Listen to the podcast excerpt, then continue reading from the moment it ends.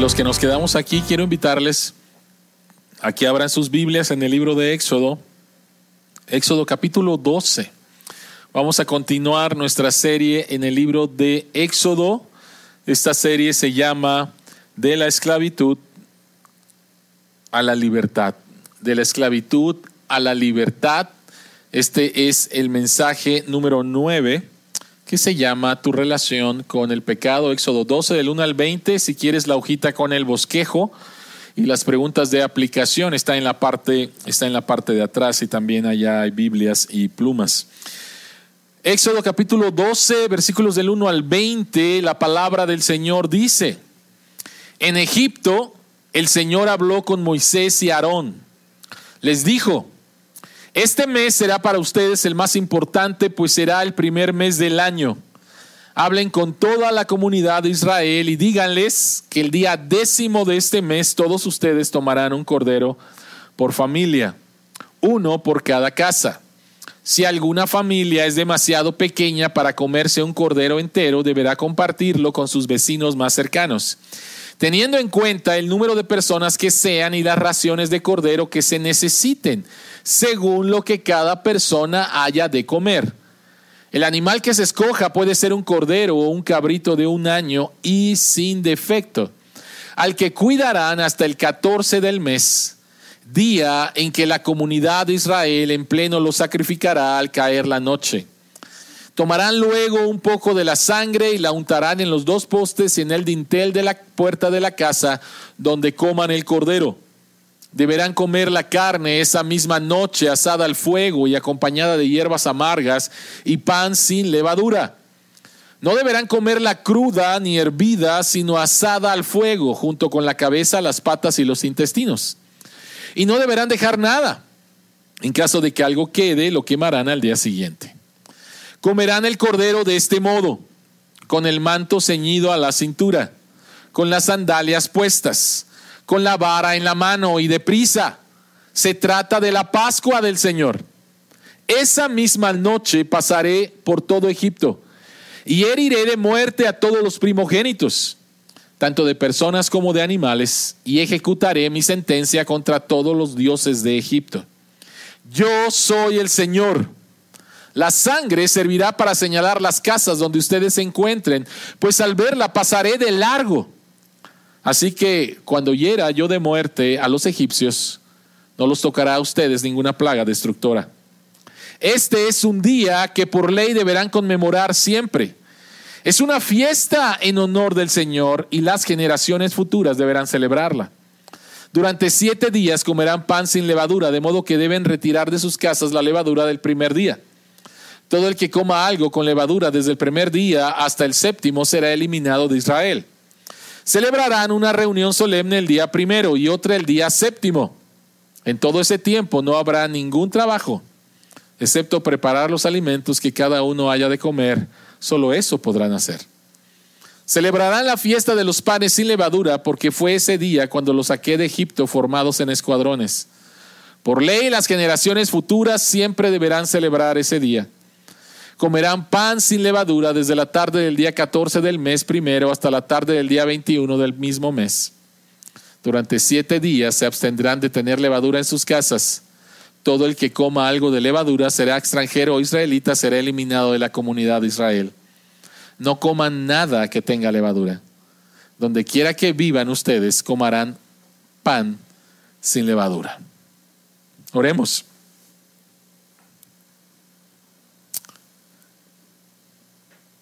Padre que estás en los cielos, abre nuestros ojos para ver las maravillas que hay en tu palabra y que tu Espíritu Santo nos guíe a toda verdad.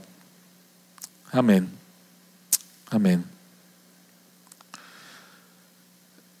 ¿Recuerdas cuando entraste en una relación con alguien que te gustaba, pero no sabías cómo iba a ir esa relación?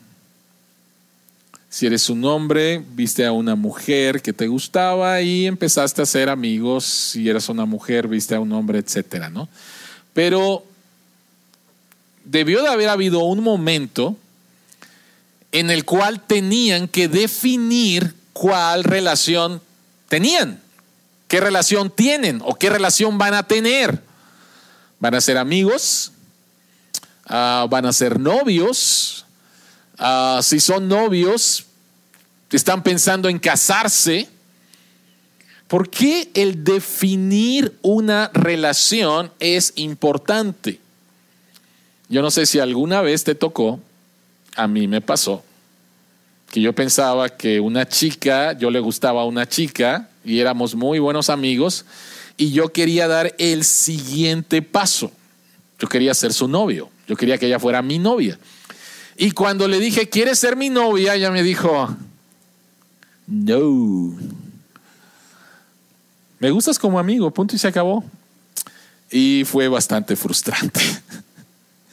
Así que para evitar frustraciones, dolor y vergüenza, es importante en las relaciones que tenemos el definir qué relación tienes, qué relación quieres. Posiblemente la otra persona está en un nivel que tú no estás.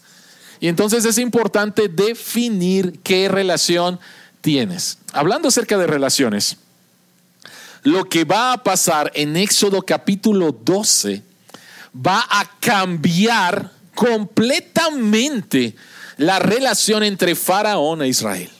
Va a cambiar la relación entre Faraón e Israel.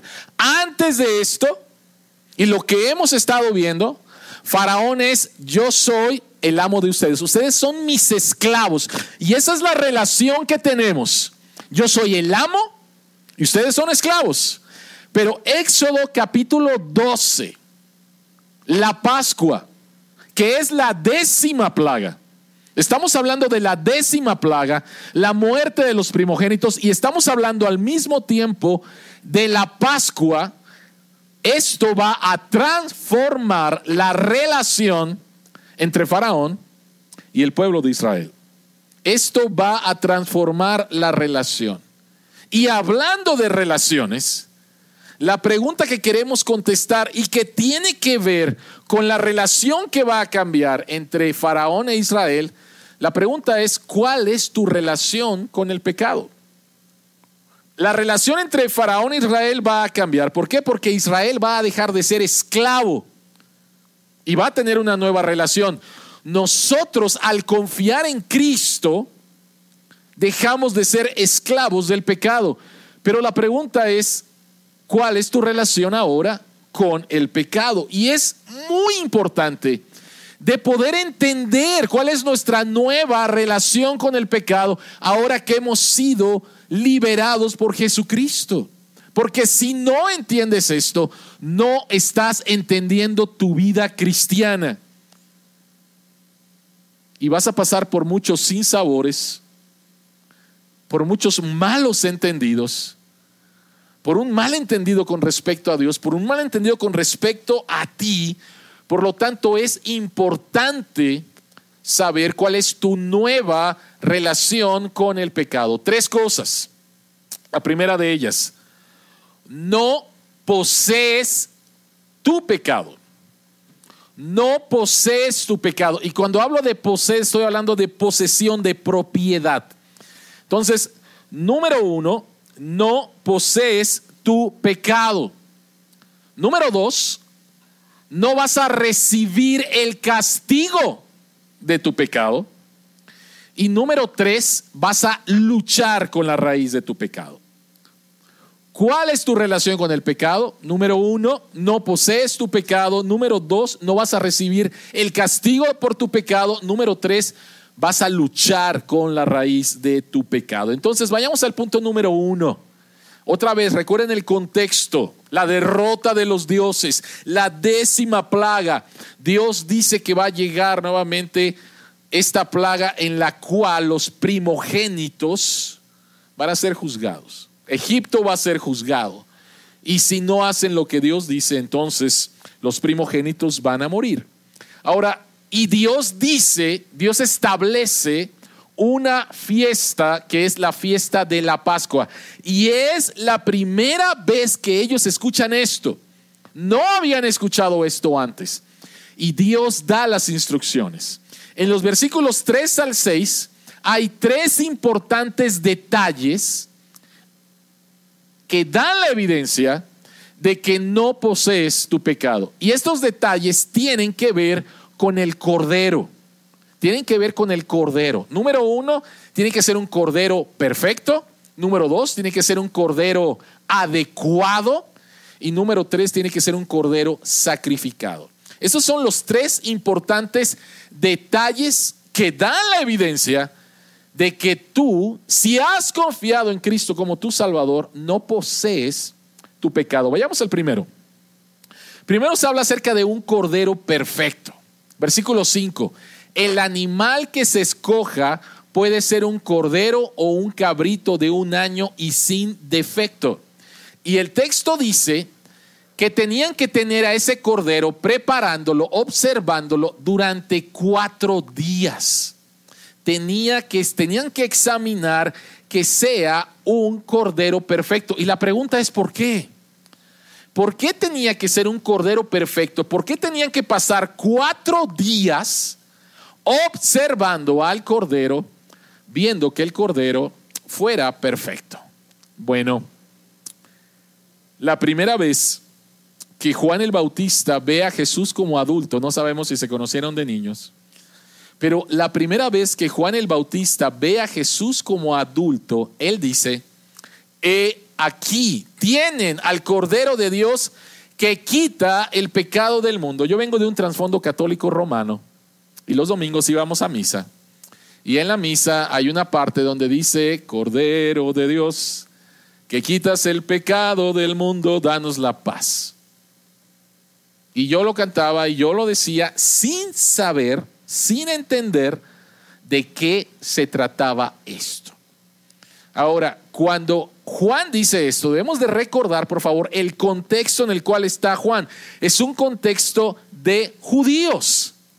Y cuando Juan dice, he aquí el cordero, pues no vieron un cordero, no vieron un animal, vieron un hombre. Y Juan dice, aquí está el cordero que quita el pecado. Los judíos entendieron o medio entendieron de qué se trataba esto. Está hablando de que toda la historia pasada y todo lo que tenía que ver con los sacrificios de corderos en la Pascua y también todos los días apuntaban a al final a un hombre quien iba a ser verdaderamente el cordero de Dios, pero este hombre tenía que ser perfecto. Lo mismo dice Pablo en Primera de Corintios 5, 7, porque Cristo, nuestro Cordero Pascual, Pablo está yendo a Éxodo 12 y dice, Cristo es verdaderamente el Cordero Pascual. Cristo es a lo que apuntaban todos los corderos pascuales. Y también Primera de Pedro 1, 18 al 19 dice lo siguiente, como bien saben ustedes fueron rescatados de la vida absurda que heredaron de sus antepasados, el precio de su rescate no se pagó con cosas perecederas como el oro o la plata, sino con la preciosa sangre de Cristo, como qué? Como de un cordero sin mancha y sin defecto. Ahora, otra vez, todavía no hemos contestado la pregunta, ¿por qué? ¿Por qué tenía que ser un cordero sin mancha, un cordero sin defecto? Yo dije que tenían que pasar cuatro días donde el cordero tenía que ser observado, examinado, a ver si era un cordero perfecto. De la misma manera en que pasaron esos cuatro días, durante la Semana Santa, Jesucristo estuvo siendo observado por sus enemigos y sus enemigos le tendieron trampas y sin embargo, de todas ellas, Jesucristo salió victorioso. No hubo defecto, no encontraron defecto en él. Y todavía aún más, la noche anterior a la cruz, Jesucristo estuvo siendo examinado por los enemigos y en la mañana fue llevado con Poncio Pilato y Poncio Pilato lo estuvo juzgando, lo estuvo observando y al final, ¿qué es lo que dice Poncio Pilato? Juan 19:6, Poncio Pilato dijo con respecto a Jesús, por mi parte, no lo encuentro culpable de nada. Y sin embargo lo entrega para que sea crucificado. Entonces, un cordero sin mancha y sin defecto. Jesucristo lo es aprobado por sus enemigos. Y la pregunta sigue siendo, ¿por qué? La pregunta sigue siendo, ¿por qué? ¿Por qué el hecho de que Jesucristo haya vivido una vida perfecta es evidencia de que no posees tu pecado? ¿Por qué esto es evidencia? Cuando tú te conviertes, cuando tú te arrepientes de tu pecado y confías en Jesucristo como tu Salvador, pasan dos cosas. La primera de ellas es que Cristo toma tu pecado y Jesucristo es juzgado por tu pecado. Pero lo segundo que pasa es que Él te da su perfecta justicia. Él te da un nuevo récord. Estábamos hablando de eso en la clase de, en la clase de membresía, en la clase del mirador. Segunda de Corintios 5:21 dice, al que no conoció pecado, Cristo por nosotros lo hizo pecado. Tu pecado se le asigna a Cristo. Y dice, para que nosotros recibiéramos la justicia de Dios en él. En otras palabras, el récord perfecto de Cristo se te adjudica a ti. Tú tienes un nuevo récord. Ahora, si Jesucristo no fuera perfecto, no tendría nada que darte y todavía tendrías un récord marcado por tus pecados. Lo voy a poner de otra manera. ¿Alguno de ustedes ha caído... ¿Dónde es que trabajabas antes, Juan Carlos? Buró de crédito, gracias. ¿Alguno de ustedes ha caído en buró de crédito? ¿Sí? Y entonces, si caes en buró de crédito y quieres, y quieres pedir un crédito, ¿qué te van a decir? No, señor. ¿Sí? Por mucho tiempo, o posiblemente por el resto de tu vida. ¿Ok? Pero te van a decir que no, porque tu récord es que no pagaste, tienes un mal, una mala reputación. ¿Ok? Imagínate que vas y le pides ayuda a alguien que tú crees que sí, y esta persona se presenta contigo en el banco y le dicen, ¿cuál es su nombre? Nos permite eh, investigarlo, vamos al buró de crédito, y la persona que te acompañaba, que tú pensabas que te iba a ayudar, pues también está en el buró de crédito. Y entonces esa persona no puede hacer absolutamente nada por ti. Jesucristo viene por ti ante el buró de crédito, por decirlo de esa manera. Y entonces checan el crédito de Cristo y Cristo tiene el crédito de todo el mundo. O sea, Jesucristo siempre pagó. Jesucristo ha sido un buen cliente. Jesucristo siempre, siempre, no tiene ninguna falta. Por lo tanto, el buen crédito de Jesús se te asigna a ti. Eso es lo que pasa en la conversión tu mal crédito se le asignó a Jesús y Jesucristo fue tratado como alguien que no pagaba bien, como alguien que debía todo. Y el buen crédito de Jesús se te asignó a ti. Por eso es que era necesario que Jesucristo fuera perfecto, porque si no, no pudieras tú tener un nuevo récord. ¿Me estoy dando a entender? ¿Me estoy dando a entender acerca de lo trascendente de esto? Otra vez, lo voy, a, explicar de otra manera porque creo que es, es muy importante de entenderlo. Tú y yo le debíamos a Dios. Y de repente vienen y, y por deberle a Dios merezco una pena, ¿sí? Le debo, merezco una pena. Pero de repente se presenta Diana y dice, no, él es mi esposo, lo amo, yo quiero pagar por él. Y Dios dice, a ver, Diana, déjame decirte que tú también me debes. Y de repente dice mi hijo, no, no, no, son mis papás. Y Dios dice, pues tú también me debes. Y así, cada persona que viniera a ayudarme, delante de Dios, me debes, me debes, me debes, me debes, me debes. Todos le debemos a Dios por causa de nuestros pecados. Y entonces se presenta Jesús y delante de Dios es, no, tú no me debes, todo lo contrario, tú, tú, has hecho, todo siempre lo has hecho de manera perfecta. Tú me has obedecido por amor siempre. Y el hijo y el hijo le dice al padre, por favor, todo mi crédito todo mi buen nombre, todo mi buen récord, quiero que se lo asignes a Marco. ¿Y qué hacemos con el mal récord de Marco? Me lo asignas a mí. Entonces te voy a tratar como si fueras Marco con mal récord. Y eso es lo que pasó en la cruz. Pero la bendición es que al ser Jesucristo perfecto, su buen récord, su justicia, se te acredita a ti. Y Dios te ve como si nunca, y te trata como si nunca hubieras pecado contra Él. Por eso es que no posees tu pecado. Lo que posees es la justicia de Cristo. Si has confiado en Él como tu Salvador. No posees tu pecado, posees la justicia de Cristo. Ese es el primer detalle, un cordero perfecto. Pero hay otro detalle, hablando acerca de un cordero exacto, un cordero exacto o un cordero preciso. Vean los versículos 13, el 4 y el 10. Dice, todos ustedes tomarán un cordero por familia, uno por cada casa. Si alguna familia es demasiado pequeña para comerse un cordero entero, deberá compartirlo con sus vecinos más cercanos, teniendo en cuenta el número de personas que sean y las raciones de cordero que se necesiten, según lo que cada persona haya de comer. Y no deben dejar nada. Esto me suena a mi mamá cada vez que nos sentíamos, nos sentábamos a comer. Y no dejas nada. A ver, ¿qué significa esto? ¿Por qué Dios da esos detalles?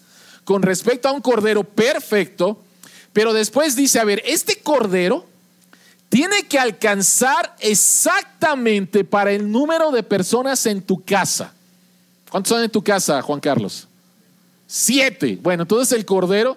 ¿Alguna vez has ido a un restaurante y dices, oye, quiero un pollo para cinco personas? ¿O quiero arrachera para cuatro? ¿O quiero, o sea, lo que vamos a comer tiene que alcanzar exactamente para las personas que van a comer. ¿Por qué? ¿Por qué ese detalle? ¿Por qué el detalle que la porción del cordero sea exacta para cada persona y no sobre? ¿Por qué? Esa noche el ángel de Jehová va a pasar, eso significa Pascua, Pascua significa pasar y lo que cada familia necesita, lo que cada persona necesita, es una cubierta adecuada para ellos. Una cubierta adecuada para ellos. No se tiene que desperdiciar absolutamente nada. El cordero a comer tenía que coincidir con el número de personas no tenía que desperdiciarse absolutamente nada, tenía que ser adecuado. ¿Por qué? ¿Por qué? ¿Cómo eso es evidencia de que tú no posees tu pecado? ¿Por qué es evidencia de que tú no posees tu pecado? Cuando Cristo muere en la cruz, ninguna gota de su sangre es malgastada cada gota de su sangre es aplicada a tus pecados pasados, presentes y futuros. Déjenme decirlo de otra manera. Estamos hablando de comida. ¿Cuál es la diferencia entre una comida a la medida y un buffet? Comida para dos personas, por favor. Bueno, te van a traer una pieza de lo que sea para dos personas. ¿Sí? Pero si te dicen un buffet, en un buffet va a sobrar. Porque el buffet es para todos y va a sobrar. Bueno, el sacrificio de Cristo fue diseñado no como un buffet. El sacrificio de Cristo, la salvación que trae Cristo, no fue diseñado como un buffet. No fue a ver quién lo agarra y a ver quién no. Y si se desperdicia, no hay problema. No. El sacrificio de Jesucristo en la cruz, Cristo fue a la cruz teniéndote a ti en mente. Y la salvación que Jesucristo logra es una salvación completa, no es una salvación posible. No es de que Jesucristo va a la cruz y hace posible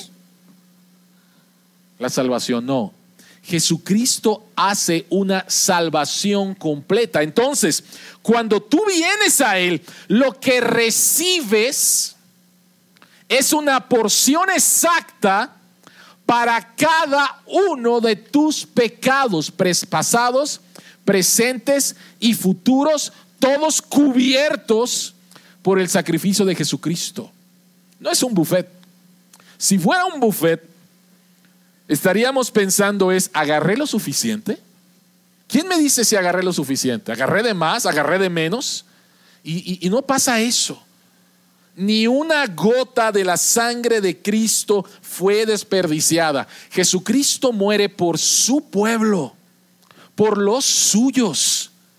Es una salvación completa, no es una salvación posible. Y cuando la recibes, tú no tienes que hacer absolutamente nada más, porque Él la completó. Por lo tanto, tú no posees tu pecado. No es tu propiedad tu pecado. Lo que es tuyo es la cubierta adecuada, perfecta, de Jesucristo, de su sangre, para cada uno de tus pecados. Ese es el segundo detalle, un cordero perfecto, un cordero adecuado, ¿sí? En tercer lugar, es un cordero sacrificado. Cuatro días cuidándolo, al que cuidarán hasta el 14 del mes, día en que la comunidad de Israel en pleno lo sacrificarán al caer la noche. ¿Qué es lo que pasaba? Después de tener cuatro días a ese cordero, después de identificarte con ese cordero, el jefe de familia agarraba al cordero y le cortaba el cuello, delante de todos. La imagen era una imagen muy fuerte una imagen demasiado fuerte. ¿Por qué? ¿Por qué? La imagen era fuerte pero clara. La paga del pecado es la muerte. Los pecados de esta familia han sido transferidos al Cordero. El Cordero es sustituto. Esa es la razón dos mensajes. El primero de ellos, la paga del pecado es la muerte. Y número dos, si no quiero experimentar la muerte, necesito un sustituto. Necesito un sustituto. Y en este caso, el cordero sacrificado era el sustituto. Primera de Pedro, lo voy a volver a leer, lo dice de esta manera. Como bien saben ustedes, fueron rescatados de la vida absurda que heredaron de sus antepasados, el precio de su rescate no se pagó con cosas perecederas como el oro o la plata, sino con la preciosa sangre de Cristo, como de un cordero sin mancha y sin defecto. Cristo va a la cruz, derrama su sangre por nosotros para que seamos rescatados Steven Morales dice lo siguiente, la Pascua celebra uno de los temas centrales a la narrativa redentora, que la salvación se lleva a cabo por medio de sangre de un cordero. No hay, no hay otra forma, no hay otra forma. Y el modelo de Éxodo apunta nuevamente a Cristo. Vamos a ser rescatados a través de un cordero, por eso Juan dijo, hay el cordero que quita el pecado del mundo. Pregunta, ¿cómo eso es evidencia de que no posees tu pecado? ¿Cómo eso es evidencia de que no posees tu pecado? Cristo quitó el pecado de ti. Cristo es tu sustituto. Así como la familia degollaba el cordero, se derramaba la sangre y entonces esa familia fue salvada por el sustituto, Jesucristo es nuestro sustituto. Jesucristo es nuestro sustituto. La muerte de Cristo, ya lo hemos dicho varias veces, pero creo que es importante. La muerte de Jesucristo no fue como un ejemplo. Te voy a decir cómo es, cómo se debe vivir una vida sacrificial. No, no, no. La muerte de Cristo fue sustitutoria. Ese fue el propósito. Él va a la cruz como nuestro sustituto.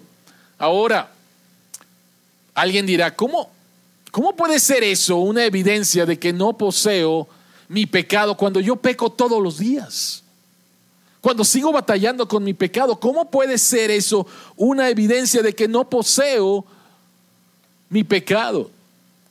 Precisamente porque tú y yo todavía estamos en un proceso y pecamos, el arrepentimiento y la confesión son el reconocimiento de que no poseemos el pecado. En otras palabras, cuando tú y yo pecamos, estamos viviendo no de acuerdo a lo que ahora somos.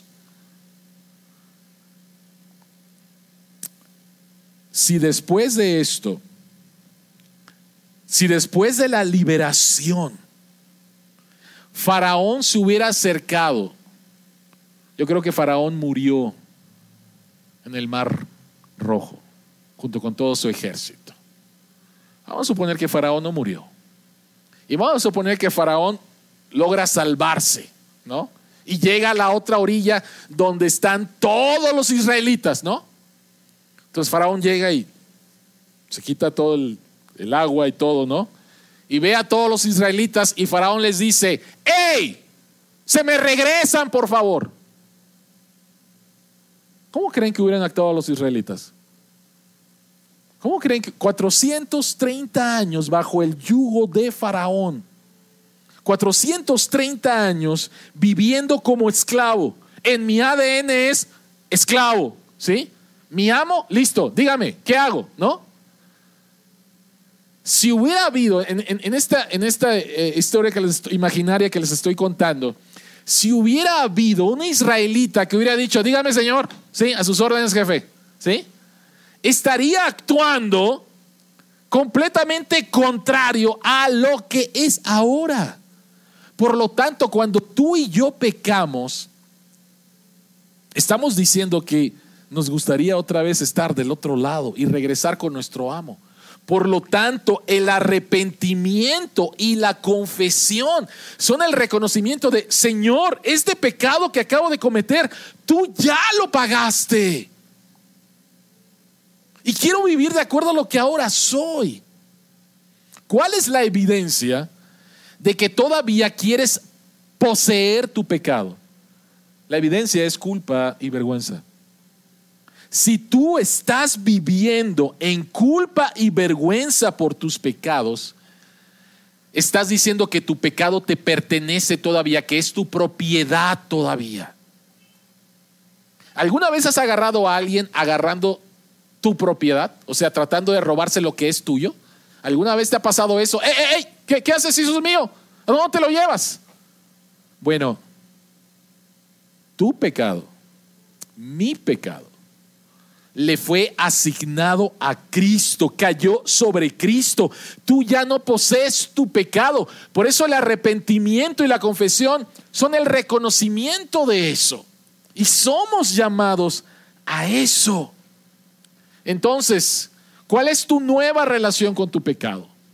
Número uno, tú no posees tu pecado, tú posees la justicia de Cristo. Esa es tu verdadera posesión, la justicia de Cristo, el récord de Cristo. Número dos, ¿cuál es tu nueva relación con el pecado? Número uno, no posees tu pecado. Número dos, no llevas el castigo por tu pecado. No llevas el castigo por tu pecado. ¿Qué dijimos? La paga del pecado es Romanos 3:23. Romanos 6, 23, perdón, porque la paga del pecado es la muerte. ¿sí? Para los israelitas debió haber sido un shock que sus vidas estaban en peligro. En la décima plaga, la vida de los israelitas está en peligro. ¿Por qué? Porque Dios trae su juicio sobre la nación de Egipto y Dios va a juzgar a los egipcios y a los israelitas. Y si ellos no hacen, no creen lo que Dios les está diciendo para salvarse, el juicio de Dios va a caer sobre ellos. Porque ellos, al igual que los egipcios, son pecadores. Y por ser pecadores entonces llevan un castigo. Y Dios da las siguientes instrucciones. tomarán un poco de la sangre, el cordero ha sido sacrificado, van a tomar un poco de la sangre y la untarán en los dos postes y en el dintel de la puerta de la casa donde coman el cordero. La sangre servirá para señalar las casas donde ustedes se encuentren, pues al verla pasaré de largo. Eso significa Pascua, pasar de largo. Así que cuando hiera yo de muerte a los egipcios, no les tocará a ustedes ninguna plaga destructora. En la Pascua, un primogénito iba a morir o un cordero iba a morir. Alguien iba a morir. Pero la pregunta es, ¿qué iba a determinar si moría el primogénito o moría un cordero? ¿Qué es lo que iba a determinar? ¿La nacionalidad? O sea, los israelitas son mejores y por eso merecen la gracia y los egipcios son peores, por eso merecen el juicio. No, de ninguna manera. Nuevamente, los israelitas habían pecado contra Dios, no le creyeron a Dios. Al principio sí, cuando las cosas se pusieron difíciles, no le creyeron a Dios y Dios sigue siendo fiel y fiel y fiel. Así que lo que determina si moría el primogénito o un cordero, no tenía absolutamente nada que ver con la nacionalidad. Lo que determinaba si moría el primogénito o un cordero era la sangre. Era la sangre. El ángel iba a pasar y si veía sangre iba a pasar. Si no veía sangre iba a entrar e iba a juzgar y el primogénito como representante de su familia iba a morir por causa de sus pecados, el juicio de Dios. Entonces, lo que determinaba, nuevamente, no se trataba de, la nacionalidad. Después de la liberación, Israel no podía decir, Dios nos salvó porque éramos mejores. De ninguna manera. Dios nos salvó simplemente por gracia. Dios nos salvó simplemente por gracia. Creímos, confiamos en que la sangre del sustituto iba a cubrirnos y Dios no iba a demandar nuestra vida. Lo que encontramos en el día de la Pascua, Dios trayendo juicio. Cuando hablamos acerca del juicio de Dios, por cierto, no nos gusta. Pero saben que a todos nosotros nos encanta la justicia, ¿no? Vivimos en una sociedad injusta. Hemos sido víctimas de la injusticia y posiblemente tú has sido injusto con otras personas, ¿no? Y cuando hablamos acerca de la justicia, queremos que la justicia se, se haga afuera, pero no en mí. Pero cuando Dios trae justicia, Dios no tiene favoritos. Y para que la ira de Dios se aleje de nosotros, otra vez necesitamos estar cubiertos por la sangre. Pero lo que atraía, lo que atraía la ira de Dios era algo dentro de cada ser humano que es el pecado. Y lo que aleja la ira de Dios es algo fuera del ser humano. Lo voy a decir otra vez. Tú y yo, por ser humanos, por ser herederos de Adán y Eva, hemos nacido con una naturaleza pecaminosa. Y lo que trae, lo que atrae la ira de Dios a mi vida es precisamente lo que hay dentro de mí, contrario a lo que dice el mundo, contrario a la moda, contrario a la filosofía secular de que dentro de ti está lo bueno. La Biblia no enseña eso. La Biblia enseña que dentro de ti está lo que atrae la ira de Dios. Y lo que la Biblia enseña es que algo fuera de ti es lo que va a alejar la ira de Dios. ¿Y quién es este algo fuera de mí? Bueno, es Jesucristo. Es Jesucristo. Es la sangre que fue derramada en él. Miren, creo que es importante señalar que cuando la ira, que cuando pasa el ángel y pasa por donde hay sangre, la ira de Dios se aleja. La pregunta es, ¿a dónde se fue la ira de Dios? ¿Sí? ¿A dónde se fue la ira de Dios? Y la ira de Dios va directamente a la cruz. no es que se evapora, no es que desaparece en el universo, no es que se pierde, no, no, no. La ira de Dios pasa, pero tiene que ir a algún lugar. Y ese lugar fue la cruz. Y escuchamos a nuestro Señor Jesucristo declamar y decir, Dios mío, Dios mío, ¿por qué me has desamparado? Entonces, si algo externo a ti alejó la ira de Dios, esto nos debe de llevar a una humildad profunda. Hay gente que le encanta pensar que son el favorito de Dios porque Dios vio algo dentro de ellos. Y entonces he escuchado a personas decir, debe de haber algo dentro de mí. Yo sé que soy un favorito una favorita de Dios. Debe de haber algo dentro de mí que a Dios le agrada. Por eso es que Dios me trata tan bien. ¿Sabes qué? Estás equivocada. Dios te trata tan bien porque Cristo cargó con la ira de Dios. No había nada dentro de ti. Y por lo tanto eso te debe de hacer humilde profundamente. Tú y yo no somos mejores que nadie.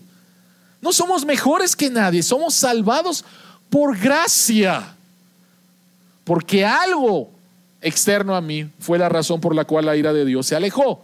Ahora, cuando tú como cristiano pasas por un tiempo de sufrimiento, es bien fácil pensar que Dios te debe de estar castigando. Es bien fácil pensar que Dios te está castigando, pero si toda la ira de Dios cayó en la cruz sobre Cristo, entonces no queda más ira de Dios para ti. Por favor, entiéndelo, no queda más ira de Dios para ti. Y lo único que queda es gracia, es amor y es disciplina paternal. ¿Qué es lo que Jesucristo dijo en el Getsemaní? Padre, no quiero beber la copa. ¿De qué copa estaba hablando Jesucristo? La copa de la ira de Dios. Y Jesucristo dijo, no quiero. Tres veces le pidió a Dios, pero las tres veces Jesucristo dijo, no se haga mi voluntad, sino la tuya. Y en la cruz Jesucristo bebió hasta la última gota de la ira de Dios. Entonces, si alguien trajera la copa de la ira de Dios y me la quisiera echar a mí, pues no hay ninguna gota. No hay ninguna gota. ¿Y sabes cuál es la copa de la cual voy a beber ahora? La copa de la bendición de Dios. La copa de la bendición de Dios. Jesucristo tomó la copa de la ira de Dios para que tú y yo ahora que hemos confiado en Él, bebamos de la copa de la bendición de Dios. Lo que queda para ti, por favor, es gracia. Lo que queda para ti es amor. Y lo que queda para ti es disciplina paternal. Hay una grande diferencia entre castigo y disciplina. Castigo es me la debes y vas a pagar. Disciplina es te amo y no quiero que te perjudiques. Quiero ayudarte. Y en los momentos difíciles en la vida de un cristiano, por favor no pienses que Dios te está castigando por un pecado, no es karma todo tu pecado le fue cargado a Cristo. Toda la ira de Dios por causa de tus pecados le fue cargado a Cristo. Jesucristo lo bebió absolutamente todo. Y el sufrimiento en tu vida pudiera ser parte de la disciplina amorosa de Dios para transformarte más y más a su imagen. Así que Jesucristo Jesucristo bebió toda la ira de Dios. Entonces, ¿Cuál es tu nueva relación con tu pecado? Número uno, tú no posees tu pecado. Número dos, tú no vas a recibir el castigo por tus pecados. Cristo ya lo recibió. Y número tres, tú luchas contra la raíz de tu pecado.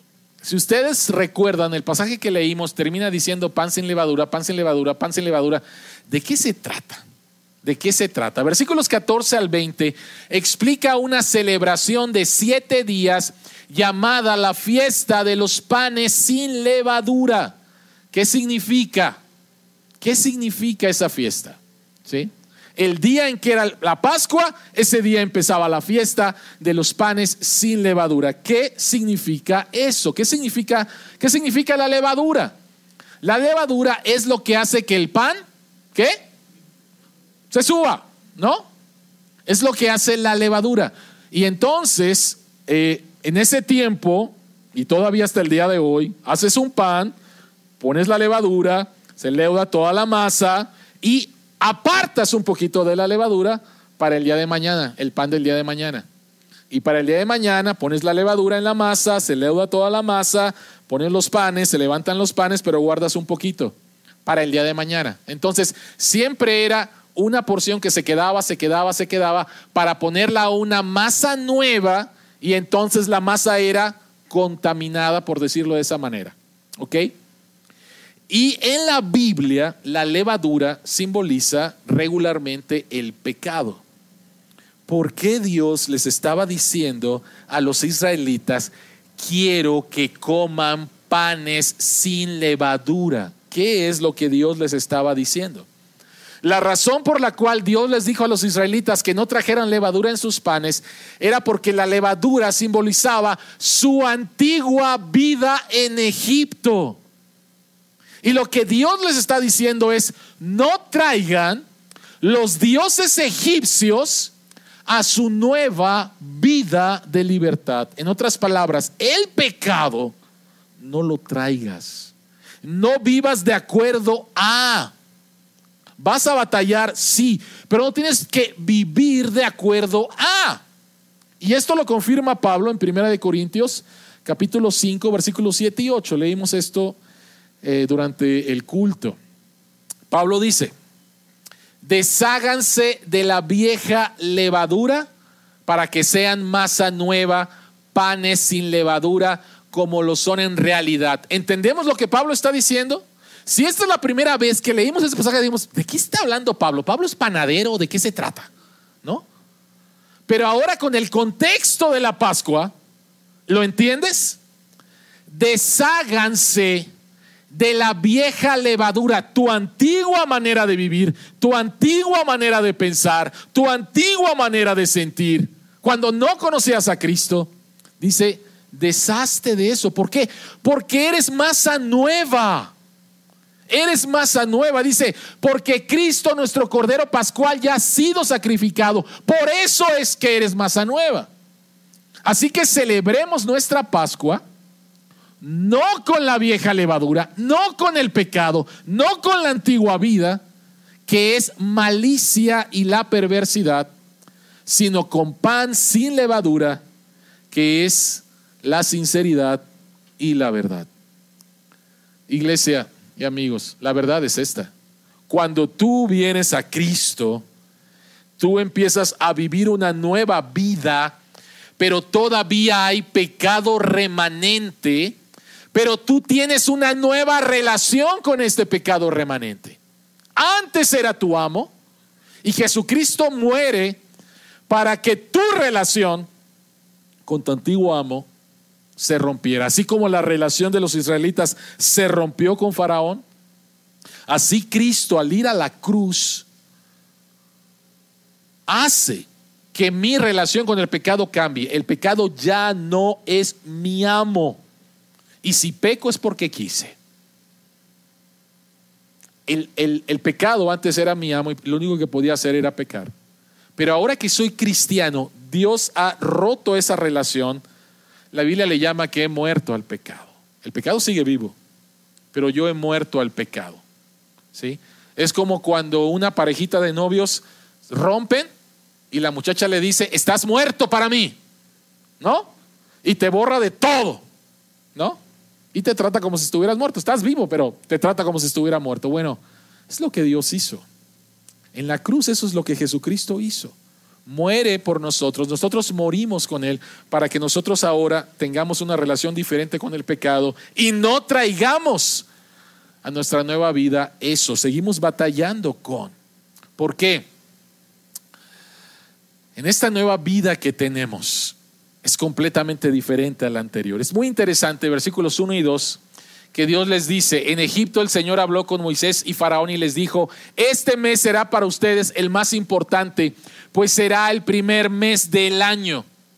La Pascua fue tan importante y sigue siendo tan importante para los israelitas que hubo un reorden, porque apuntaba a una nueva vida, apuntaba a una nueva identidad, apuntaba a un nuevo calendario, apuntaba a una nueva fiesta, todo por la muerte del Cordero. Y el versículo 14 dice que se tenía que recordar para siempre el evento de la liberación del pueblo de Israel por causa de un sustituto del derramamiento de sangre de un cordero. Era un evento tan importante que hubo un reorden de todas las cosas nueva vida, nueva identidad, nuevo calendario, nueva fiesta. Es como si, vamos a celebrar en esta semana el grito, ¿no? Es como si el grito fuera tan trascendente para los mexicanos, y lo es, ¿sí? Y lo es, pero no es tan trascendente, por decirlo de esa manera, para que sea el primer mes del año, ¿no? Queremos hacer de septiembre el primer mes del año porque septiembre es cuando celebramos nuestra libertad de los españoles. Bueno, eso fue lo que pasó. Dios dice, quiero que entiendan la trascendencia de esto, que todo va a cambiar. Ustedes van a tener una nueva vida, ustedes van a tener una nueva identidad, por lo tanto van a tener un nuevo calendario y por lo tanto van a tener una nueva fiesta que quiero que celebren por siempre. Y la pregunta es, si Dios estableció que esta fiesta fuera celebrada por siempre, ¿por qué no la celebramos hoy? ¿Por qué no la celebramos hoy? ¿Por qué no celebramos la Pascua hoy? La noche antes de su muerte, Jesucristo celebró la Pascua. Jesucristo celebró la Pascua con sus discípulos. Lucas capítulo 21. Jesucristo está en una mesa celebrando la Pascua con sus discípulos. Lo interesante es que no hay cordero. No hay cordero, porque el cordero es Cristo.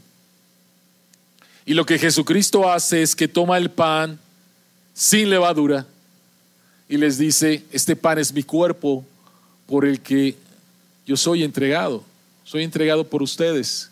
Y Jesucristo toma la copa y dice, esta copa es el nuevo pacto en mi sangre, hagan esto cada vez que beban de ella, es mi sangre, simboliza mi sangre, yo estoy dando esto por ustedes. Jesucristo cambia la Pascua a la cena del Señor. La Pascua implicaba el derramamiento de sangre el verdadero cordero murió, ya no hay más derramamiento de sangre. No tenemos por qué celebrar la Pascua porque la Pascua verdadera fue celebrada hace más de dos mil años. El cordero pascual fue sacrificado hace dos mil años y fue suficiente. Y Jesucristo cambia la Pascua por la cena del Señor, que es lo que vamos a celebrar en un momento más. Qué gracia Dios nos ha dado. Qué gracia Dios nos ha dado. Que en un momento más vamos a comer, vamos a gustar y vamos a beber algo tangible que nos recuerda que tú no posees tu pecado. Qué gracia Dios nos ha dado. Que en un momento vamos a gustar, vamos a beber algo tangible que te recuerda que tú no vas a recibir el castigo por tu pecado. Qué gracia tan grande Dios nos ha dado que en un momento más vamos a gustar y vamos a beber algo tangible que nos recuerda su victoria y nuestra victoria sobre el pecado. Esa es nuestra nueva relación. Esa es nuestra nueva relación. Eso es lo que vamos a celebrar en un momento más. Oremos. Señor que estás en los cielos, a ti sea toda la gloria y la alabanza. El pueblo de Israel fue salvado por gracia a través del sacrificio de un cordero. Y después de ese sacrificio hubo muchos otros más. Después de esa Pascua hubo muchas otras más. Hasta el cumplimiento de los tiempos, hasta que apareció Jesús. Hasta que nuestro Señor Jesucristo vivió una vida perfecta delante de ti, hasta que nuestro Señor Jesucristo fue tomado y llevado a la cruz, como un cordero no abrió su boca, como un cordero perfecto fue sacrificado, para que nosotros ahora, nuestra única posesión sea su récord justo, su récord perfecto, para que nuestra posesión sea la copa de bendición y no la copa de la ira, para que tengamos ahora una nueva identidad y un nuevo potencial para vencer el pecado en nuestra vida. Gracias, Dios. Siga haciendo tu obra en nosotros. En el nombre de Jesús oramos. Amén.